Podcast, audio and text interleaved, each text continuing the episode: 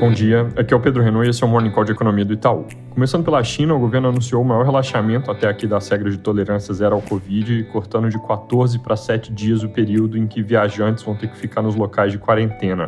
A comunicação do governo não foi na direção de que estão relaxando a tolerância zero como um todo, e sim de que estão ajustando parâmetros de forma pontual, mas de qualquer forma a notícia é bem recebida por investidores que já estavam acostumados a receber notícias só para o outro lado de riscos de novos lockdowns. O minério, por exemplo, que é muito ligado à atividade econômica chinesa, reagiu bem à novidade, em alta ali com cerca de 4%.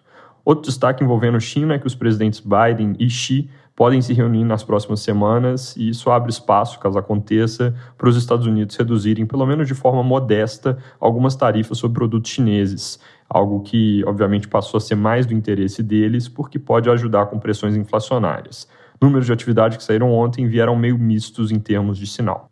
Na Europa, a fala da presidente do ECB no Congresso de Política Monetária que acontece em Sintra reforçou a perspectiva de alta de 25 pontos base dos juros em julho e 50 em setembro. Outros membros que falaram foram na mesma direção.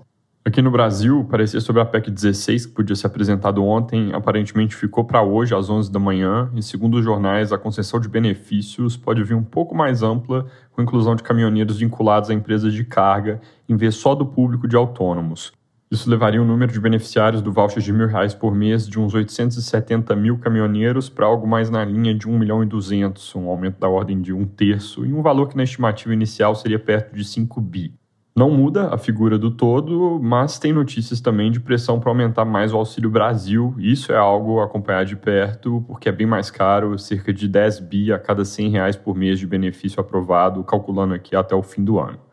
Outra coisa que ainda se discute nos finalmente ali no parecer é se vão colocar só o auxílio caminhoneiro, que é o novo benefício dentro do escopo do estado de emergência, ou se os aumentos de Auxílio Brasil e Vale Gás também vão entrar. Lembrando, isso de estado de emergência é um instrumento que aparentemente vai ser usado para tentar afastar riscos de problemas com a lei eleitoral. Apesar disso, como eu já tinha comentado outro dia, tem especialistas que acham que, independente do instrumento, o pacote pode eventualmente ser contestado no TSE, então esse é um assunto que é longe de ser preto no branco. Sobre o PLP 18, que foi sancionado recentemente, segue um impasse legal sobre como isso vai ser implementado, por causa de questionamentos dos estados que, no geral, não querem aplicar o teto. Mas ontem São Paulo e Goiás surpreenderam, anunciaram que vão aplicar de forma imediata o que passou no PLP, ou seja, reduzir o teto do ICMS de combustíveis eletricidade e telecom, o que em São Paulo levaria a gasolina, por exemplo, de 25% para 18% na alíquota e poderia tirar quase 50 centavos do preço na bomba. Por causa da incerteza elevada sobre como o PLP iria valer na prática, a gente não tem na nossa projeção de inflação desse ano um efeito de redução do ICMS. Agora, com São Paulo e Goiás criando o precedente e enfraquecendo talvez a posição dos estados nesse cabo de guerra, tem chances de vir mais coisa e o efeito pode ser expressivo sobre o IPCA. Nossa projeção sem teto de ICMS valendo nesse ano é 8,7%. A gente precisa ver ainda o que vai entrar na conta, mas só para dar uma ideia, uma implementação integral dos tetos de ICMS poderia nos levar até cerca de 2 pontos percentuais abaixo de inflação nesse ano, supondo 100% de repasse dos costos de impostos para o consumidor. Se o repasse for algo mais na casa de 70%, que parece mais factível, esses dois pontos viram 1,4% de queda na projeção, mas isso supondo que todos os estados aderem, e essa aqui que no momento é a grande questão. Voltando na história da CPI do MEC, poucas notícias sobre contagem de assinaturas para abertura de inquérito, que ainda parece estar em 28, isso uma mais que o necessário no Senado.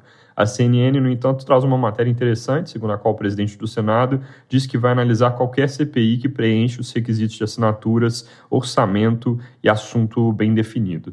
Tem outras ideias de CPI já protocoladas que poderiam ser analisadas em conjunto com esse pedido, então, se realmente for protocolado hoje o requerimento de abertura para a CPI do MEC, vai ser importante entender se ela vem sozinha ou se vai ter um engarrafamento de CPIs numa época em que a atividade no Congresso já naturalmente fica mais lenta.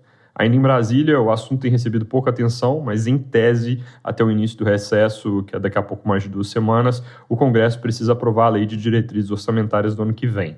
Tem surgido uma notícia aqui e ali sobre isso. Hoje, por exemplo, o Valor reporta que o relator está fazendo mudanças que podem abrir espaço para mais gasto no ano que vem. Assunto bom para ficar de olho. Sobre o Petrobras, o novo presidente Caio Paes de Andrade tomou posse ontem E hoje tem bastante especulação nos jornais sobre primeiras medidas que ele tomaria. Segundo a CNN, vão passar por trocar diretores da estatal. O que o mercado vai monitorar nessas eventuais trocas é o risco de mudanças na política de preço da companhia, seja explícitas ou sejam coisas mais veladas na direção de reajustar com menos frequência os preços, por exemplo.